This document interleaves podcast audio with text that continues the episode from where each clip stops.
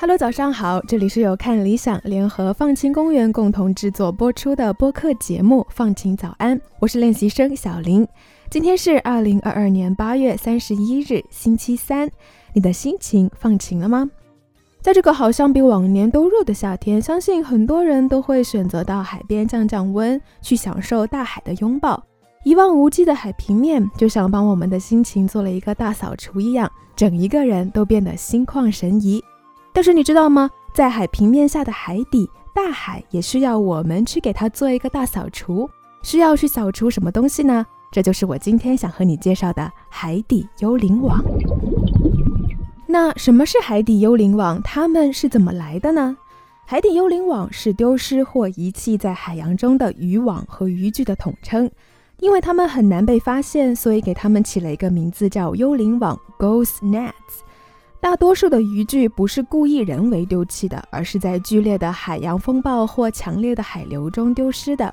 世界自然基金会 （WWF） 指出，漂浮在海洋中的任何渔网或鱼线都可能对海洋生物构成威胁，所以幽灵网是存在于全球海洋捕鱼业的一个严峻问题。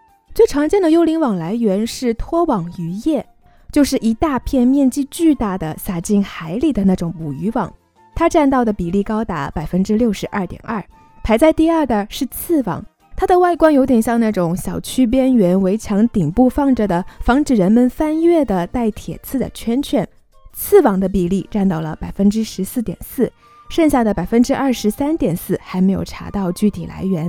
自二零一三年以来，各大国际环保组织在希腊海域的海床上清除的废弃渔网总重量已经达到了四百五十三吨。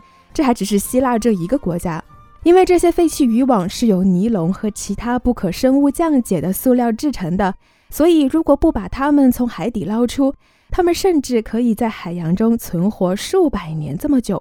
每年大约有六十四万吨的渔具留在了海洋中，给海洋生物造成了巨大威胁。那幽灵网的危害是什么？它又对海洋生物构成了哪种威胁呢？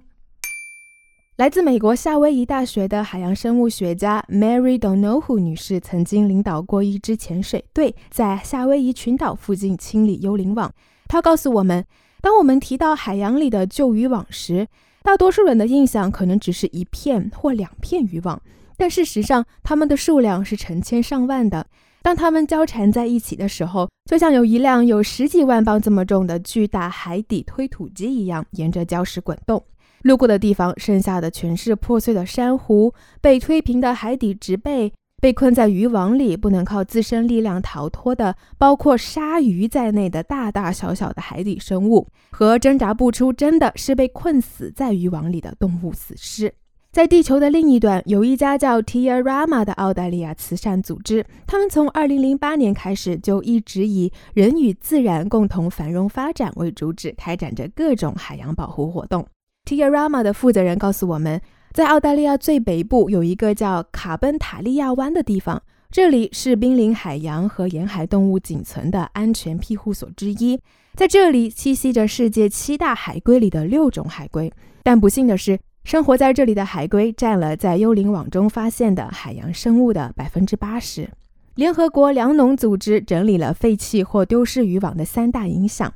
第一，幽灵网将偷偷地进行幽灵捕鱼，把鱼类、海龟、海鸟、海洋哺乳动物等困在其中，导致动物死亡。第二，破坏海底生物系统。第三，造成航行危险，可能导致海上事故并破坏船只。既然幽灵网的危害这么大，那我们要怎么在海洋里找到它们？它们好找吗？又有谁去找它们呢？Tom Winstra 博士带领着他的队伍在北太平洋中寻找着幽灵网。他把寻找幽灵网的过程描述为难度好比海底捞针，或者说是海底捞网。但是 Winstra 博士的团队借助着卫星科技的力量，让这个过程变得简单了许多。他们通过卫星扫描获取了海洋温度、气候模式、海洋环流、海风、海浪高度等数据。随之建立了一个计算机模型来预测幽灵网的位置，并且通过电脑推算成功预测到了上面那些因素会在冬天的时候把幽灵网等其他海洋垃圾聚集到夏威夷群岛北部的一个区域。也因为这样，他们在那个区域成功收集了很多幽灵网。除了 Tom Winstra 博士的团队，还想和你介绍一个叫 Ghost Diving 的跨国组织。Ghost Diving 是一个总部在荷兰、由专业潜水员经营着的跨国慈善组织。这个组织从2009年开始就一直致力于清除幽灵网和其他海洋废弃物。随着队伍的逐渐扩大，他们在2012年正式注册，目前已经有埃及。德国、希腊、中国香港、韩国、新西兰、菲律宾、波兰、葡萄牙、西班牙、英国、美国等十五个国家和地区一起加入到了海洋保护的队伍中。每一位下海收集幽灵网的潜水员都是已经经过技术培训、拥有多年丰富潜水经验的专业潜水员。他们带着刀具等工具潜入海底，通过团队间的默契合作，进行着幽灵网等海底垃圾的收集。故事听到这里，你有没有想过，花了时间和精力从海洋里收集回来的幽灵网们后来去了哪儿呢？因为渔网的成分之一尼龙也是大多数衣物的原材料，设计师们便对它们进行了升级改造和再利用，把废弃的渔网做成了袜子、泳衣、运动衣、地毯等物件进行售卖。在售卖的同时，除了卖的是产品设计。更重要的是，和袜子等产品一起带给群众的生产袜子背后的故事。通过这种方式，进一步的把海洋保护的理念宣传出去。宣传海洋保护的物品并没有只限于衣物，它还渗透到了手表行业。在美国，就有一家时装品牌和一家钟表品牌合作，将吉祥物海龟 Nova 放到了手表表盘上。Nova 是一只脸上流露着无畏笑容的海龟。右手握着一把用来解放被幽灵网困住的动物的刀，左手竖着中指，意在反抗由幽灵网引起的悲剧。在手表背部也写着 “Ghost Nets Suck” 感叹号的字样，翻译过来就是“幽灵网简直糟透了”的意思。我把手表的图片放在了文稿区，大家可以去看看。整一个设计看上去让人感觉又憨又可爱，又幽默滑稽，又带有些许敌意。选择海龟作为吉祥物的原因，相信大家已经猜到了吧？因为海龟是被困在幽灵网里最常见的动物。这款手表提醒着我们，海洋垃圾问题给海洋生态系统造成的严重危害。好，周三的放晴早安海底之旅就到这里。虽然才周三啊，不知道你是不是已经开始计划周末要去哪里玩了呢？